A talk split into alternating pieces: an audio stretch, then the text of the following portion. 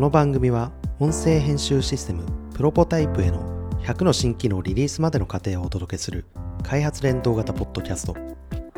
リスナーとともに企画開発を進め新しい技術今までにないビジネス価値を提供する番組です。じゃあ今日はこれはあれですかね会社のなんかカルチャーとか仕組みとかそういうお話ですかね？そうですね。今日の話はドットの採用の話ですね。はい。ペアプロ面接。はい、聞いたことないです。ないですか？ちょっと不勉強です。ペアプロなんだろうこれ。ペアはなんか2人でやるよってことですよね、多分。プロ。プロフェッショナルを見せつけろ。みたいな感じですかね。大体そんな感じですおね。おまあ何やるかっていうと、ーはい。ちょっと違うんですけあど違うんですか。ペアプログラミングの略がペアプロって言うんですよ。ああ2人でプログラミングしろってことですか。そうです、はい、でまあペアプロっていうふうになんだろうあの二人三脚というよりは2人組で実際にアーダコード言いながらプログラミングやるっていうのはあの教育現場とかはい。なんかが学校じゃないな会社の OJT とかでもよく行われてたりするんですけど、はい。それを面接に取り入れてるっていう形ですね。おー面接。これはあれですか？あの求人者の方と求職者の方がはい。ペアになる、そうですそうです。では御社の方と御社に受けに来られる方。そうですね。はい。でまあある時期から始めたんですけど、はいやっぱりあのなんて言うんでしょうね。普通の面接とかあとは履歴書あとこの業界だと GitHub のリポジトリを見せてみろとか、まあそれでやってた時期もあるんですけど、はい。どうもねあのスキルがうん。よくわかんないまま入ってきてると。だだから思ったよりできないなとかはい。あ思ったよりできるなとかその辺が採用の時点で分かってないっていうことが、うん。まあ、ある時期から顕著に分かってきて、はいどうしようかっていう話を、まあ、あの会社のメンバーとしていたんですけど、はい。ツイッターが何年か前に今もやってるのか分かんないですけどこれをやっていてで実際にあのプログラミングを試験官と一緒にやってみてはい。それで合否を決定するっていう。うん。でうちもこれだねと、ううんちがあのそれまで採用基準として掲げていたのっていいやつかどうかだったんですよ。あの人となりが。そうです。はいよくよくおっしゃってましたね。はい。さすがにちょっとそれだけだとって感じになってきまして。うん。でやってるのがこのペアプロ面接。うん。今のところあのうちの役員2人がだからペアじゃないんですよね、うん。3人でやってるんですけど。あまあ1人と2人で。ただここでやるのがまあどんな感じのかって言ったらまあ問題1はい。制限時間何分、ーうん。で何分以内にそれがあの最後までかけたらじゃあそのまま時間を延長して。はいそのまま問題2、うん。問題3っていうふうにレベルが上がっていく感じなんですけどなるほど。まあもう言っちゃなんですけど結構簡単めの問題で、はい。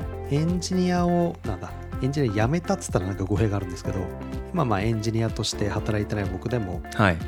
まあなんとかいけんだろうぐらいの感じなんですけど、んこれがですね、意外とはい。やってよかったみたいなのが多くて。その面接の一つのプロセスとしてやらなかった時に比べて、例えば圧倒的に採用した後の、まあ人の見極めうん。判断精度高かったなっていう振り返り。そうなんですあの、書類だけを見てあこの人すごいいいじゃんと。はい。でそれはあのいわゆる、えープログラミングスクール卒業して、はい。でそのまま学校の推薦をもらいながら、うんうんで最近多いんですけど、うんはい。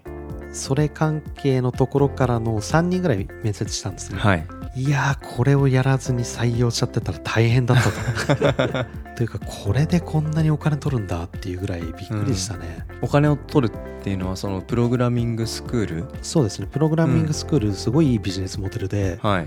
まず受講者から50万ぐらい取るんですよね。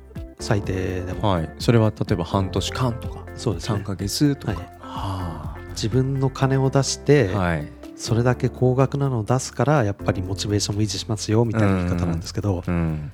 にもかかわらずその人があの学校からの紹介で就職先もちゃんと担保しますみたいな感じなんですよ、うんうんうんでそれで例えばうちがその紹介でうん。来た人を採用したって言ったら、年収の3割ぐらいだったかな？3割ぐらいが手数料で持っていかないですね、うんなんと。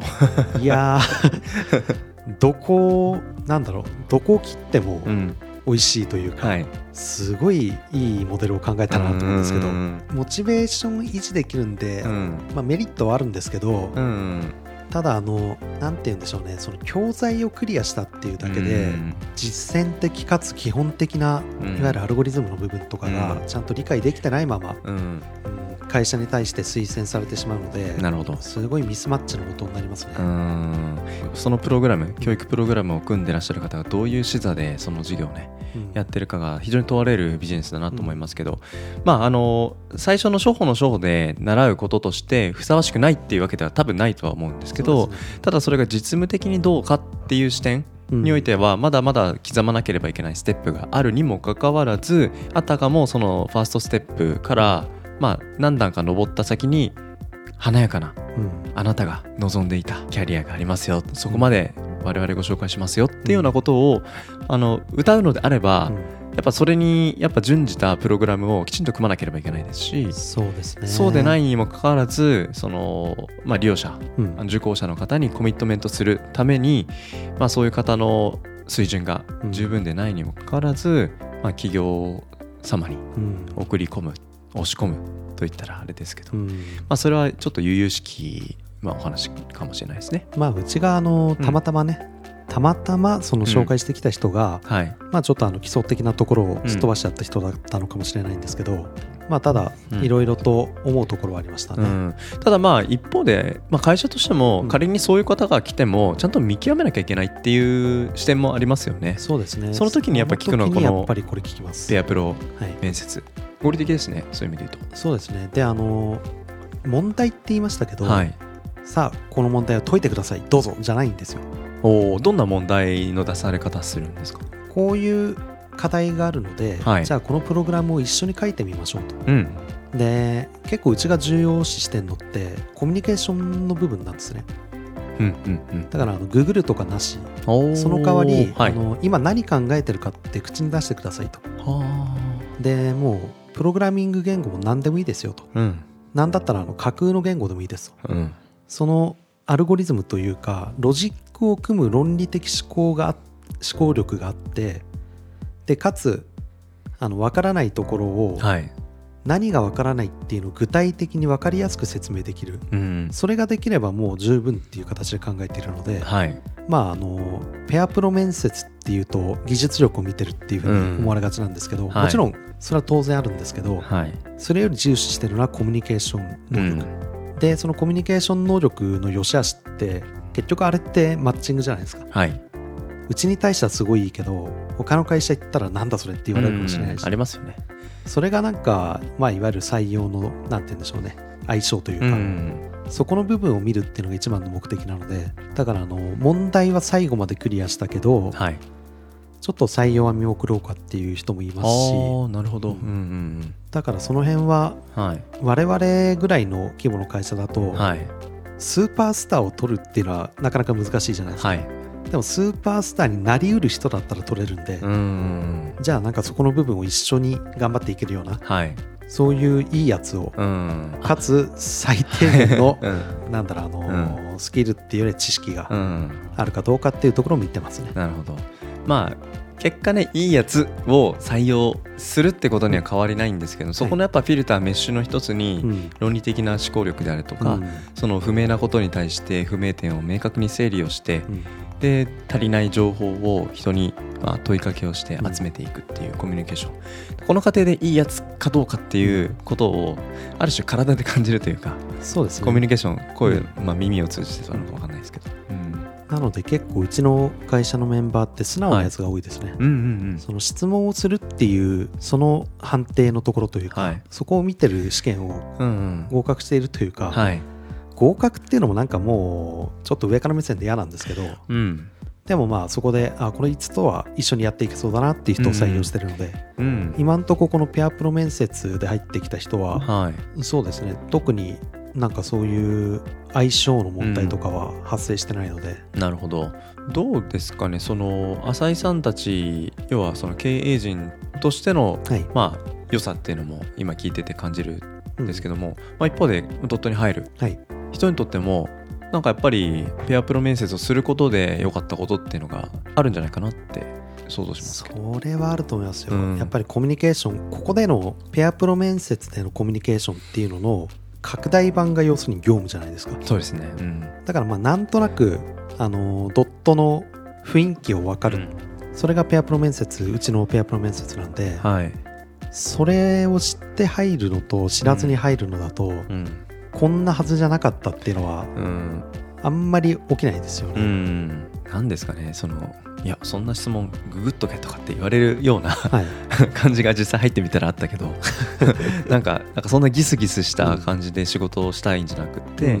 まあ、Google に調べてもうん。載ってないような新しいことをうん。作っていくわけですから、うん。うん、やっぱりそういう会話を対話を大事にしてるんだっうん。ていうような話かもしれないですしそうですね。うん、そこのやっぱ現場のリアリティをちょっとした時間の中で再現するうん。疑似体験をするってまさに御社にとってはペアプロってことになるんでしょうね。そうですね。なんかあの就活でよくうん、うちとは合わなかったみたいな感じのお祈りメールもらった就活生が落ち込むとかありますけど、はいはい。あれはそんな落ち込む必要ないですよね。本当に採用側から見ると、はい。うちとは合わないっていう、ううんんだけなんで、うん。でまあそれを測るのがうちの場合はこれですよっていうだけ、うん。なるほど。いいですね、うん。その今たまたま就活のはい。学生のお話ありましたけど、い、やーお祈りメールは本当に辛い。であれなんで辛いかですよね、なんかそのペアプロ面接を仮にしてうん。お祈りっていうかまあ今うん。あの我々の会社では、まあ、あなたと一緒に仕事をするってことがあなたにとっても良くないっていうような判断になりましたっていうだけの時間があるじゃないですか。はいはい、時間っていうのは共にうんその作業したっていう時間。でその中でお互いなんかやっぱ心の摩擦があって でそれは気持ちいいものもあればうん。心地よくないものもあるしでも双方がやっぱり心地よいと感じない限りにおいてはやっぱり両方の視点からやっぱこの会社と私は一緒になるべきではないって納得感を持ってお祈りメールを受け取れるじゃないですか。うん。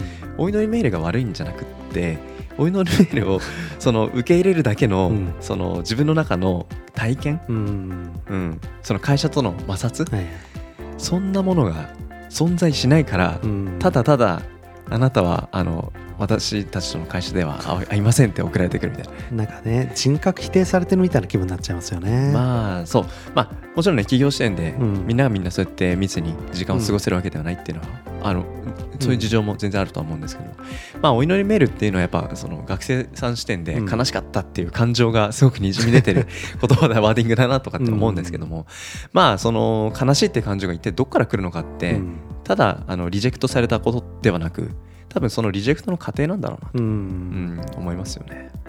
まあそういう意味ではこのペアプロ面接結構あの大きい会社小さい会社限らず、うんシステムの会社は導入する価値あると思うので、はい、これねどの会社にも僕はぜひやるべきだってお勧めできますね。僕ペアプロ面接、はい。言葉知らなかったじゃないですか、はい。やってました。お。去年、はい。うちのプロポの音声編集うん。やってくださる女性なんですけど、インディードでうん。応募してきてくださって、うんで、まあ、インディードなんでその方お会いしたこともないですしうん。顔もわかんないし文章だけのやり取りで、うん。でまあもともと決めてたんですけども、まあ、過去にうん。クライアント様に納品した、えー編集ファイル、うん。これとあとは録音した音源。うん。これをセットで渡してこれに近しい形で元音源を編集して、うん。えー限りなく、まあ、我々が作ったものに近い形で送ってもらえますかっていう、まあ、といったような形で、うん。編集のペアプロっていうのが分かんないですよ。実際に手を動かしてみていただいて、うん。で実際に入ってきた納品に対して、うんあんだこうだ言ってあのあすごく細やかな編集をしてくださったなと思ってで我々これなんでやるのかとかうん。でそういう方針とかを伝えた上でだからここもっとこういうふうにやるっていうのが我々の基準なんですけど、実際体験してみていただいてどうですかとか、ああそれはその場で編集をやってるのを見て？うん、あなるほど。僕らはリモートなので、うん。まああのーまあ、リモートでも結構好き嫌い分かれる仕事なので、うんまあ、それに向向き合ってくれたっていうことに対して僕はよしとしたんですけども。これはそうですね、うん。そこの部分は大きく違っていて、うんはい。まあこのペアプロ面接ってリモートでやる時もあるんですけど、うんその場で書いてる様子を見てっていう。で詰まった時のどういうふうな考え方をするのかっていうところが、うん。だからあの課題っていう形とはちょっと違うっていうなるほどですね。ですね。うん、あでも今の僕らのやったことと浅井さんのやったことの比較すると、よりペアプロへの理解が深まる感じしますね、うん。やっぱりその場その瞬間そのリアルタイムでうん。どう立ち振る舞うかってことに、うん。その人となりがうん。現れる。